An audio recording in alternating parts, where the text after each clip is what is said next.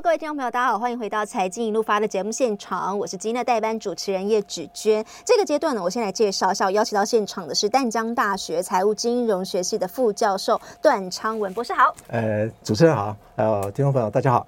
好，这个阶段我今天帮各位听众朋友选了一个题目，其实昨天在跟老师聊的时候，你还有点 shock，想说，嗯，怎么会选了这个这个地方？因为我特别选了一个地方叫做欧洲。那我今天的主题写的是欧元区的经济不妙，但却有人。默末买进欧洲区基金，到底发生了什么事情呢？好，我先跟各位听众朋友来分享一下我那时候的想法。第一个想法是，我去看到了一个基金平台，我有点忘记是呃聚呃是聚合买基金还是呃基富通。总而言之，我看到了一个基金平台，他们所统计二零二三年六月份境外基金 Top Ten 的热销排行榜，其中股票类基金当中的第一名。居然是摩根欧洲智选基金，但是我想说，哎。怎么会有人突然在六月份一大笔的钱，大家都在一起涌进买的股票型基金的第一名，就是在买欧洲基金。我想说，嗯，到底发生了什么事情？是欧洲基金有在慢慢的转好，然后我没有发现吗？但同一时间呢，我就好好想赶快去看了一些欧洲相关的一些基本面。其实这个礼拜这几天也才公布一些经济数据出来，他告诉你说，哎，欧元区的制造业的采购经理人指数的 PMI 哎很差哎，七月份欧元区的那个数字是降到四十二点七。而其中，欧洲的龙头，你说德国的制造业经理人指数 PMI 跌破了四十大大关，是三十八点八。好了，我就觉得奇怪了，那个欧洲的这些基本的经济数据开出来这么不漂亮，可是钱却跑去买了欧洲基金。我想说，到底发生了什么事情？所以今天我就要来请教一下段博士、段老师。所以。你你你会怎么样看看这个状况呢？呃，我认为是不是啊、有很多投资人在抄底呀、啊，啊，选股票选到这个欧洲去了，是。那当然有很多被抄底的股票，它现在都已经高了嘛，嗯，没有办法炒了。哦、那另外是，就是当你的 AI 啊、美国科技啊、日甚至乃至于日本啊，通通上去的时候，市场很自然而然就会想说，哎，那哪些底可以抄？那可能 maybe 欧洲呃陆股都是都是现在来说相对低的，对，没错，可能是这个角度。对。那当然呃，它的 PMI 的一个数据的话是成。线非常非常差了哈，对呀。那当然，这个当然今天公布的啊，德国跟法国哈，PMI 也是全面下滑，是啊，那真的是非常糟糕哈。那当然，德国它的 PMI 进一步调到四十八点三，这个数据是五十以下是呃萧萧条的啦，五十以上的话是荣景区啊哈。那跌破了这个荣枯线的五十，法国七月份的这个 PMI 哈也降到四十六点六。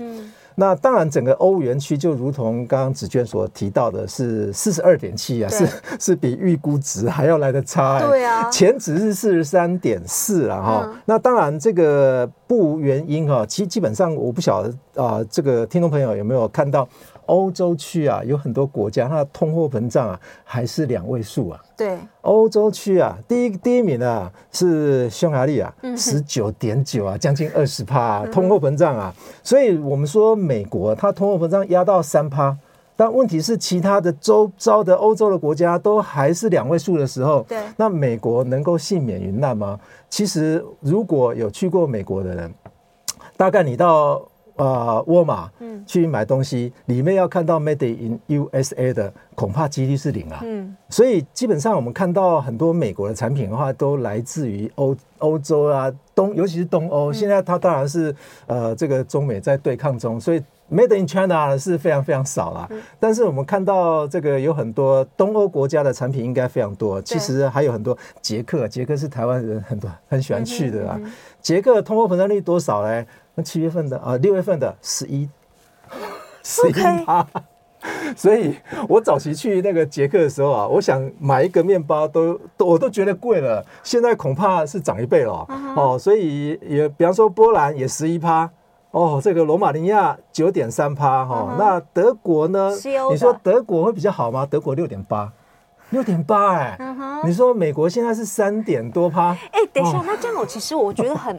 很很有一点点不能理解。你说就隔了一个海洋，一个欧洲，一个美国，隔了一个海洋，你美国可以控制到三趴以下。如果你说整体的环境，大家都啊，大宗商品物质、油价，大家的状况是都以承受感受一样的油价啊。对。那为什么美国它有办法降到三趴以下，然后你欧洲还是降不下来呢？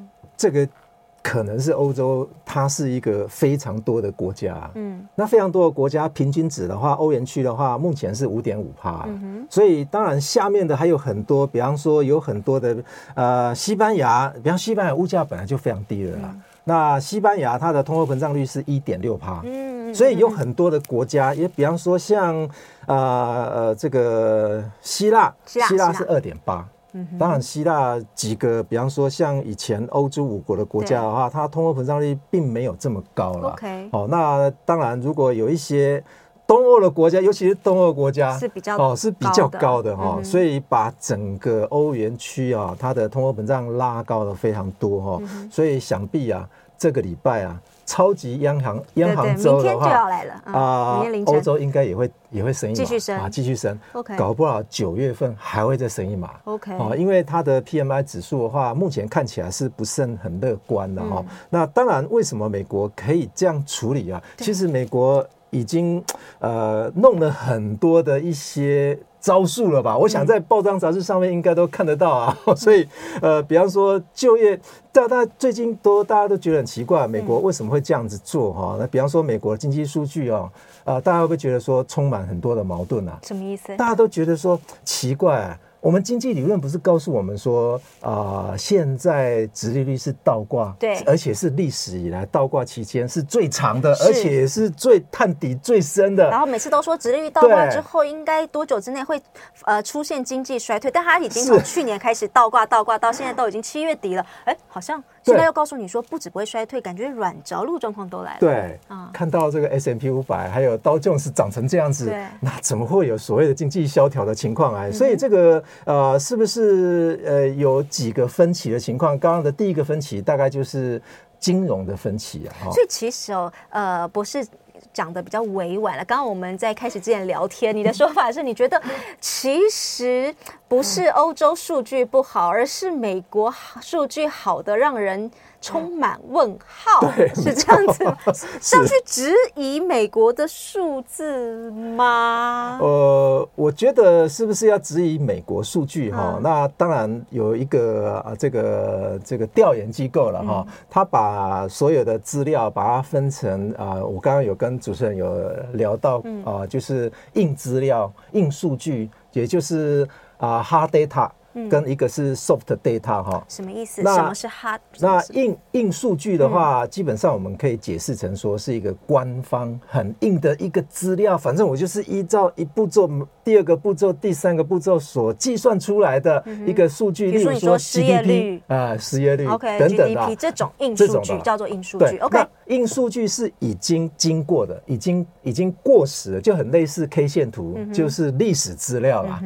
那如果是软数据 （soft data） 的话，那可能是展望未来的。例如说，他去问大企业界，或者是呃有一些预期，用一些模型去做预测的这种是 soft data。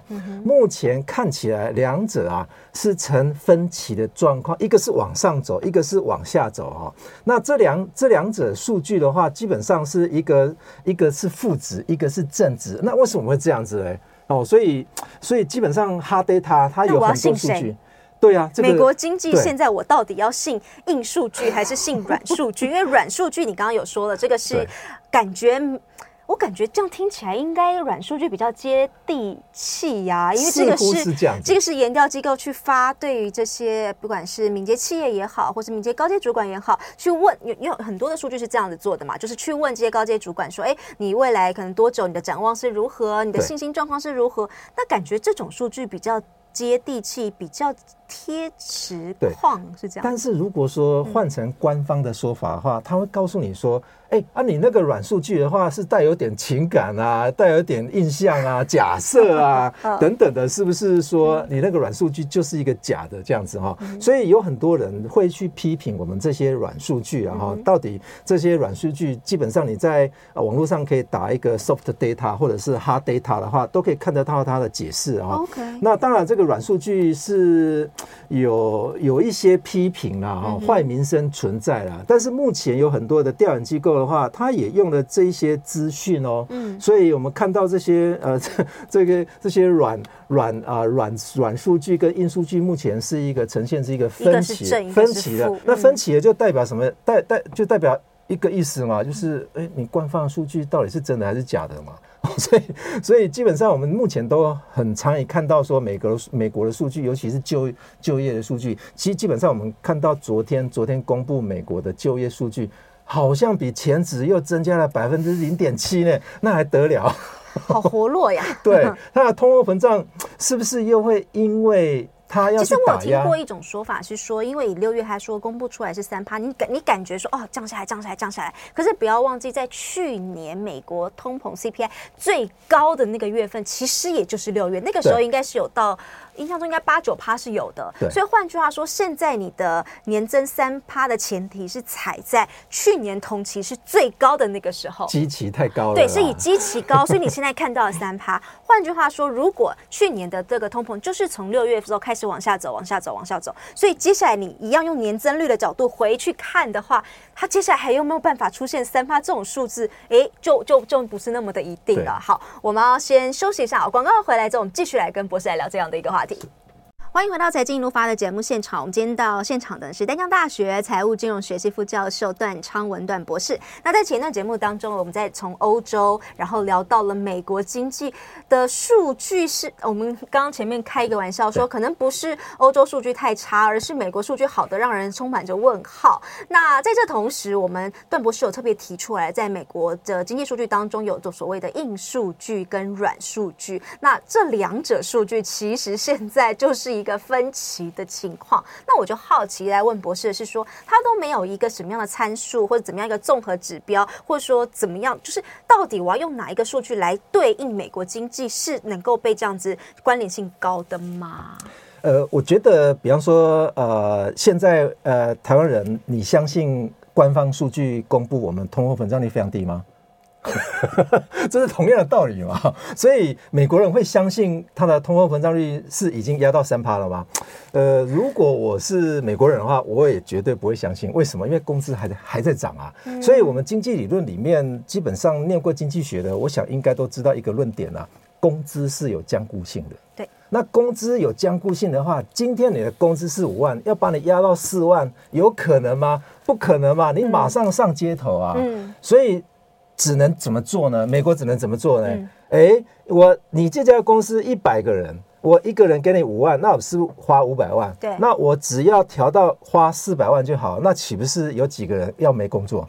那是失业率啊，那裁员了，要不然就是有些人要放无薪假哈，所以这个这个可能是在进行中哎，嗯，有很多的大企业在今年年初的时候已经开始在做了，比方说像那个 AI 科技的，对啊，都有啊，所以我们看到也有很多的，比方说数据的部分的话，刚刚有跟主持人有分享到一个数据啊哈，美国的制造业。啊，非制造业的 ISM 啊、嗯，目前是大概是五十，指标是五十四左右了哈。那好的。那制造业的 ISM 的话是大概四十六左右啊，荣枯线以下的。两者是，而且两者的线是成反比的，是是这样张开的。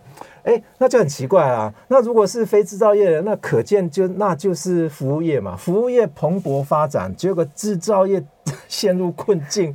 这是什么国家啊？所以你想想看，如果是这样子的话，你是台积电的员工，你是制造业的，你赚了大钱之后，会不会去服务业去去 shopping？会，会不会去做一些消费的动作？会，那服务业也会跟着发展。这下子是颠倒了。哎，我制造业赚不到钱，我还去 KTV 唱大歌。这 个好像逻辑怪怪的，这个逻这个逻辑有点怪了哈，所以目前的经济的分歧的情况就是这样子了哈。那当然有很多数据的话，我们可以参考一个数据哈，好，也就是说世界啊，世界有一个有一个有一个机构了哈，那他把世界所有的一些大型企业的领先指标，把它呃统筹在一起哦。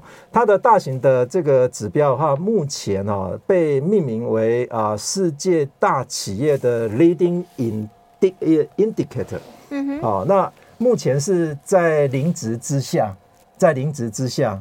那反而一致性的指标在零值之上，嗯，哦，所以这个这个部分的话，就变成说两者也是一个也是分歧，也是分歧。但是这个不能说分歧，这个是只能说是一个大型企业的一个领先指标，目前在底端了，嗯，哦，所以呃，这是全这是全世界，而不是美而而不是美国的哈。所以如果看到这种情况的话，美国的数据这么好的话，会不会被？呃，纵使它的数据是真的啦，对，好、哦，那那那会不会被这些世世界其他国家的数据也给拖下水？慢慢的、慢慢的也给拖下水哈。嗯、那当然，美国在去通膨的三个阶段，我可以用菲利普斯曲线哈。第一个阶段当然就是他在压商品，压压商品的价格，这个在我想在各。报章杂志或者是网站上面都可以看得到。那第一步之后太高了吧？嗯，对，将近两位数的话，那干脆就压商品价格，嗯、再来油拉下来，对，拉下来，拉下来，它的失业率没有再增加，嗯，反而是 反而是减少了，嗯、怪事哎、欸。嗯、那再来第二个阶段，它是房租啊、哦，对不对？嗯、大家都有都听过，大概三三四个月前在压房加压房租，嗯、接下来它压它压什么？它压工资嘛。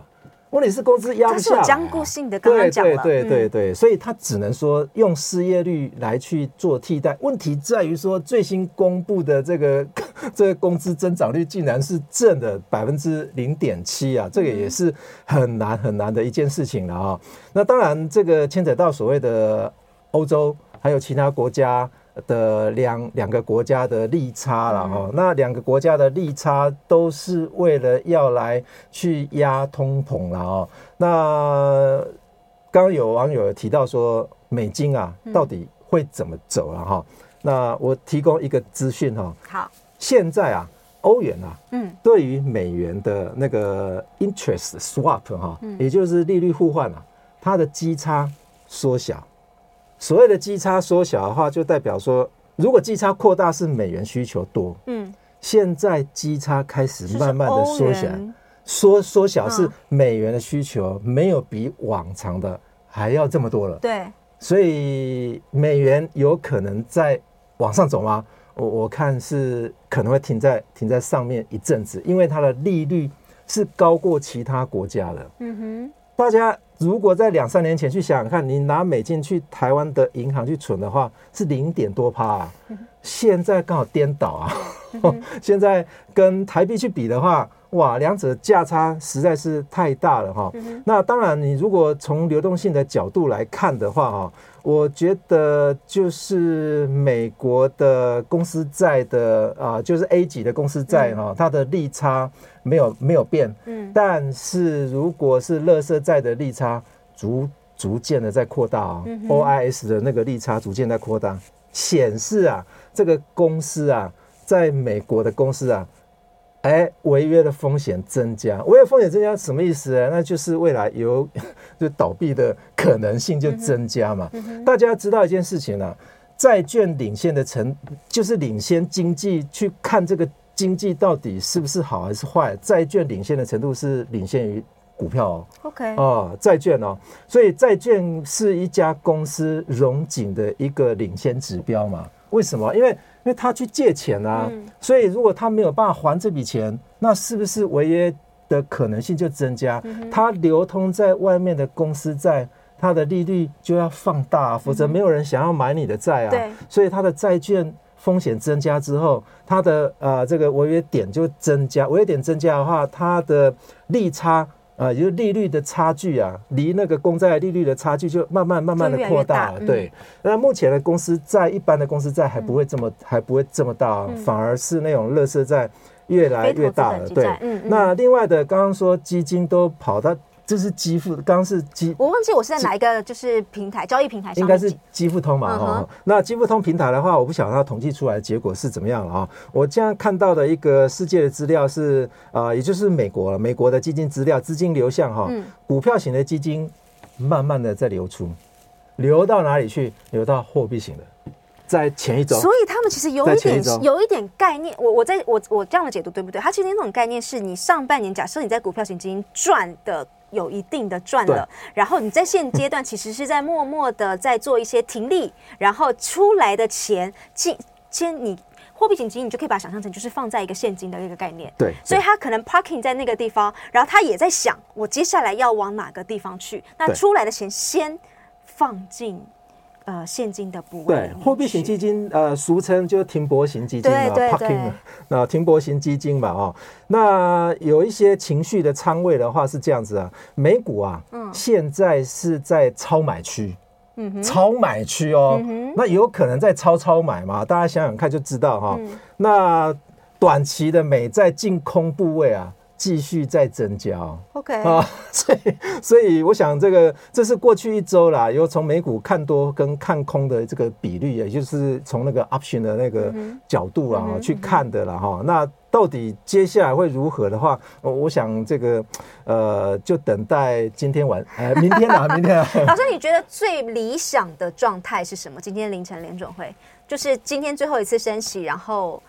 之后，我觉得最理想的状态，升一码那是确定的嘛，啊、嗯，那就要看鲍尔他谈话的内容是偏音还是偏歌了。嗯、但是根据资料显示，哈，也就是说，在开会之前的话，大概鲍尔的啊，鲍尔的说话，呃，历任以来的这个 Fed 主席在 S M P 五百全部都会涨，大概涨零点一二 percent 左右。嗯、那如果是鲍尔的话，在会议之后的话，通常都会。下探，探的比前四前三任的主席都还要来得严重。哦，原来还有这样子不同联准会主席的一个统计。